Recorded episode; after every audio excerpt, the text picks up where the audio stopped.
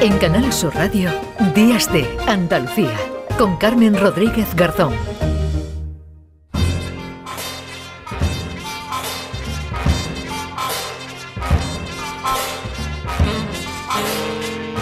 Pues ya saben que esta música nos indica que se pasa por aquí, por Días de Andalucía, Paco Reyero. Hola Paco, ¿qué tal? ¿Qué tal, Carmen? Muy ¿Cómo buenas. llevas la semana ya, final de semana? Bien, Bien. es una semana que ha tenido un- una interrupción muy agradable, hemos aprovechado y eh, tenemos que empezar, claro, eh, este reflexo dándole las gracias a nuestro patrocinador, a la agencia Genaro y Asociados, eh, que ha encontrado un nuevo servicio, un nuevo producto. Pasamos a escucharlo.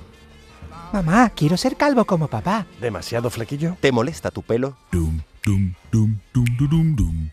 Clínicas Hermanos Toronjo. Garantizamos una alopecia progresiva. Nuestra técnica está basada en el escupitajo directo de salamanquesas criadas en cautividad sobre tu cabeza. Sin dolor. Sin tener que salir al extranjero. Cariño, mira cómo se me cae el pelo. Mmm, Paco, qué suave. Clínicas Hermanos Toronjo. Ven ahora y consigue una gorra gratis. Bueno, eh, lo normal, ¿verdad, Paco? Es que la gente busque una clínica para ponerse pelo, no para quitarse, pero bueno, es que así es, son nuestros patrocinadores Sí. de, Eh, del es que ellos Flexi, ven un claro. claro. ven un hueco en el mercado. Sí, totalmente. Entonces ven que en el otro polo ya hay una saturación de oferta. Mm. E incluso hay países, como bien se sabe, que están ofreciendo eh, resort, eh, comodidad, sí. eh, pasar el tiempo para eh, incorporarse a, ese, a esa recuperación del cabello. Mm. Y entonces han descubierto a hermanos Toronjo, tendremos que entrevistarlos en algún momento, Por porque favor, eh, sí. me parece que los Toronjo en estos momentos deben ser los empresarios más buscados al oeste del Claro. Mississippi. Sí, sí, sí, totalmente. Oye, pero que esto hay gustos para todo, porque esto es el que es eh, moreno o morena quiere ser rubio o rubia, el que tiene pelo pues le quiere ser calvo, oye, porque como además, mm, en fin, hay mercado para todos, pues, pues bueno, pues ahí está. Si alguien quiere deshacerse del pelo, pues ya saben, busca no sé dónde, la clínica de los hermanos Toronjo. Bueno, empezamos siempre con, con mucho humor este repaso que hacemos y también avance de los contenidos de, de- del Flexo que más nos trae. Gallardo y. Asociados, sí. Sí. que es la gran creadora, la Total. creatividad de Mm. este tipo de anuncios, de promociones. Hemos estado charlando con Ángeles Caballero, ella tiene, eh, nuestra opinión, uno de los libros del momento, se Mm. llama Los parques y atracciones también cierran. Ella es una periodista del país, eh, es una periodista de amplio espectro, ah, lleva muchos años trabajando, pero ha encontrado en su propia intimidad, ahora tiene 47 años Ángeles, ha encontrado en su propia intimidad el eh, material para un libro eh, que no solo cuenta a su familia, no solo cuenta cómo ella se enfrenta a la enfermedad de sus padres, de Mm. clase modesta, de clase obrera, eh, la Juli Manolo, Mm. eh, gente que vive y que llega hasta Getafe en los años 60 para ir tirando, para ir abriéndose Mm. pasos, sino que eh, cuidando a sus padres en los últimos años de la vida de ellos, es capaz de contar también España, cómo esa clase media a la que tanto trabajo le costó tener oportunidades, ir conquistando derechos, ha dado origen a esta nueva clase, esta clase de eh, españoles que eh, están viviendo otras circunstancias muy diferentes a las que entonces se vivían. Sus padres se casaron en el año 61 y eh, fueron de viaje de novios, de luna de miel, que ya no sé si es una expresión muy usada o en desuso, pero fueron, Carmen, a Zaragoza y a Valencia. Voy de viaje de novios Sí. a Zaragoza y a Valencia. Eso lo dices tú ahora y entonces, claro, eh, queda como de, de menor cuantía, de poca cuantía. Le preguntamos a Ángeles por ese salto temporal entre los 60 y nuestros días de ahora. Los viajes son eh, mucho más ambiciosos, lo cual denota también cómo ha cambiado eh, esta España con respecto a la que vivieron mis padres, ¿no? en las que eso, en las que un, un menú eh, discreto y que yo creo que incluso me atrevo, me atrevo a decir que ese viaje a Zaragoza y a Valencia eh, solo se lo podían permitir determinadas, determinadas familias, Sí. ¿eh? o sea que, todos somos el privilegiado de alguien, si uno, si uno lo piensa. Sí. Verdad que importante lo que dice, todos somos el privilegiado de alguien, porque si tú ya haces un viaje, ¿no? Que ahora, bueno, pues que está muy de moda, ¿no? Lo de irse al Caribe, pues eso ya, pues no, si todo el mundo ya va al Caribe, que se ha convertido en un viaje eh, también asequible, ¿no? Para, para la población, pues ya hay quien se va, pues no sé, a Australia o al un mes, ¿no? A la Patagonia, en fin, que, que pero siempre es uno el privilegiado para alguien, sí, es Sí, verdad, ¿no? hay que sí. conocer, me parece que es interesante Mm. y yo creo que el título del libro, que lógicamente es una metáfora, Sí, en el sentido de que los padres pues tienen una serie de eh, ofrecimientos, de atenciones que eh, no se valoran lo suficientemente cuando ese parque de atracciones, que es tu propia casa, está Claro. cerrando, entonces pasas a denominarlo efectivamente eh, parque de, Mm. de atracciones. Pero además el libro tiene mucho humor, es un Ujú. libro agridulce, tragicómico a veces, pero cuenta que su madre, es decir, la Juli, la madre de Ángeles Caballero, tenía eh, por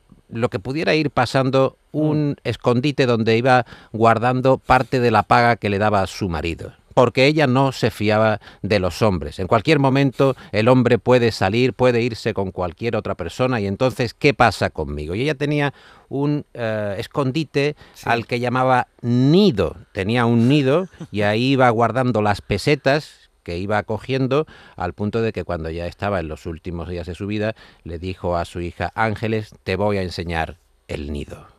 Pues el nido era, ella tuvo clarísimo una vez que se casó con mi padre, que en general, eso ella sí que lo mantuvo también genio y figura hasta el final, que la gente en general era, es poco fiable, pero los hombres sobre todo más.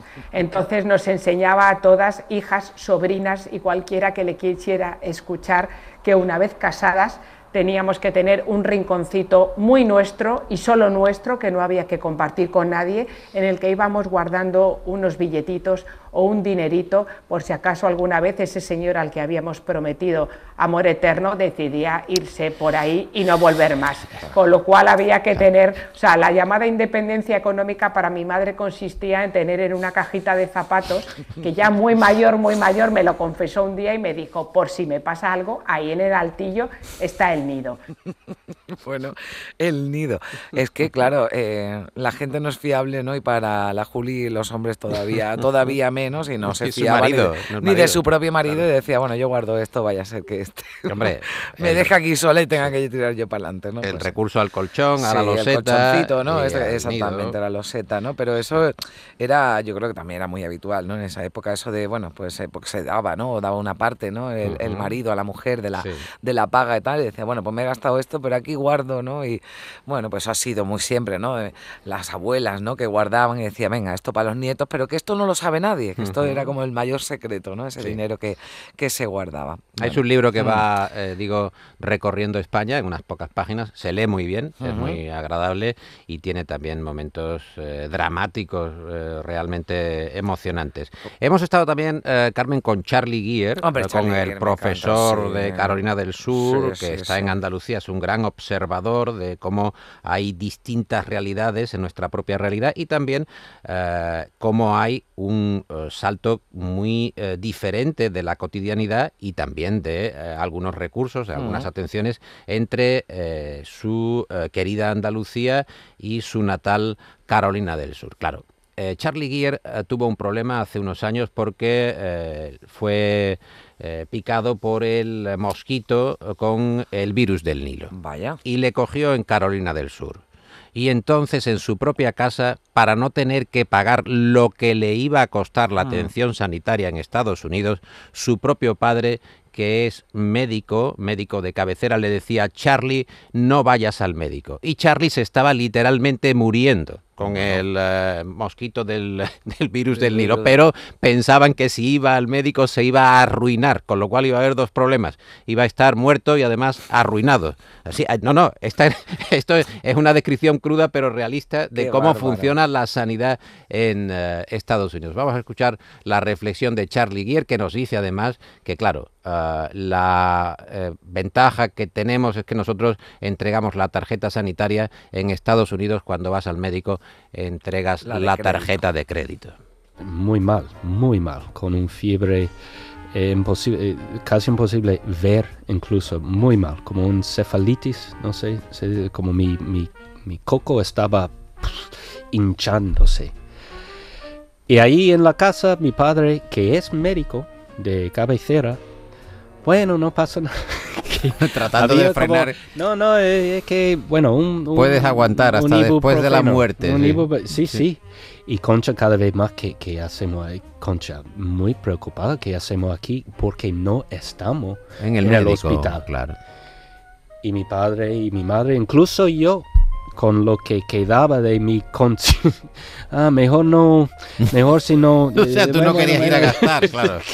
Porque era una Y- ruina. Y, y por fin Concha dijo, vamos al hospital ahora mismo. O voy a llamar un taxi o vamos andando o qué. Y mi padre, ah, vale, ok, vamos. No, no sabemos lo que le costó, pero como lo está contando, me parece a mí que es que, pues claro, claro, su padre médico, que estamos hablando de una familia, Paco, en Sí. fin, eh, una familia de clase media alta Con americana, con exactamente. claro. Y sin embargo, o sea, ¿cómo vería? Eh, el padre ya hizo el cálculo del coste que Sí. iba a tener el tratamiento de, de esa enfermedad, porque claro, después los seguros médicos pues tienen coberturas, otras que no pasan, porque, en fin, mm, nada que ver, afortunadamente, ¿eh? que estamos aquí, nada que ver con nuestro sistema eh, sanitario, ¿no? Pero Charlie la verdad es que lo cuenta también. Sí. Sí. Eh, tuvo que pagar 5.000 dólares por dos horas de atención. Dos horas. Dos o sea, horas si este hombre lo dejan en el hospital, pues eso, todavía estaría pagando esa deuda, seguro. Sí, es una- Mm. un sistema feroz el sistema Mm. sanitario estadounidense. Bueno, eh, he escuchado con mucha atención a mi admirada Nuria Gaciño Mm. este fin de semana, ese recorrido por la televisión.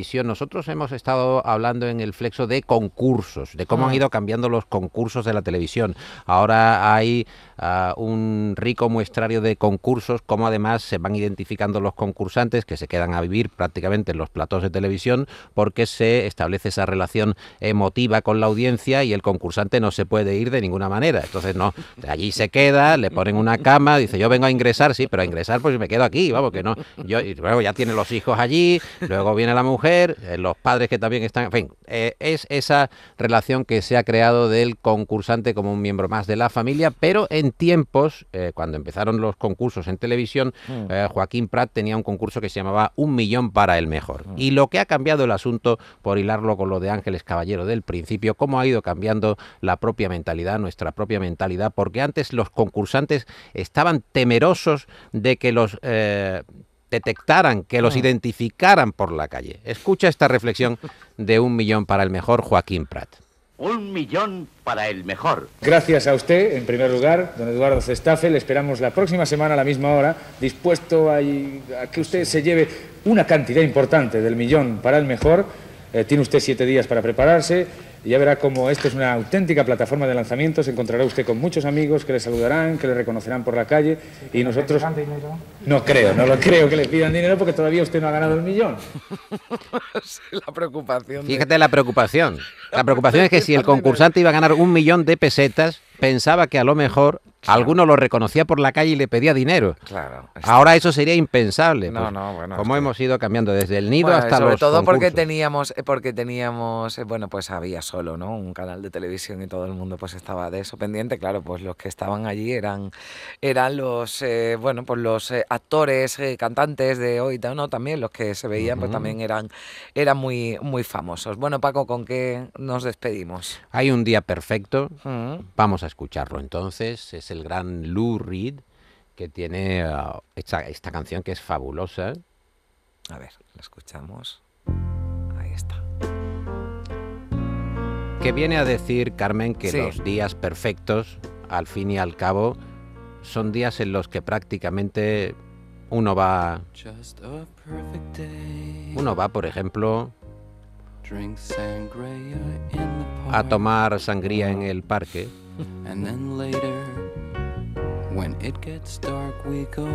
Y después, cuando es de noche, pues nos vamos a casa tranquilamente.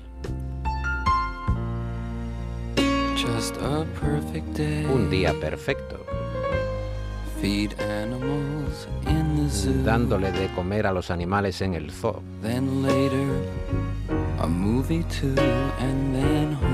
Y después nos vamos a casita a ver una peliculita. Una-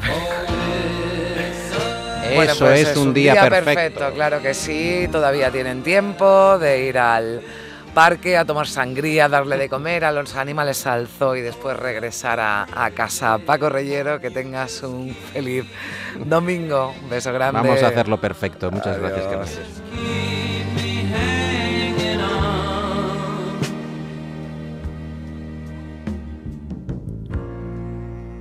Just a perfect day. Problems all left alone. Weekenders on our own. It's such fun.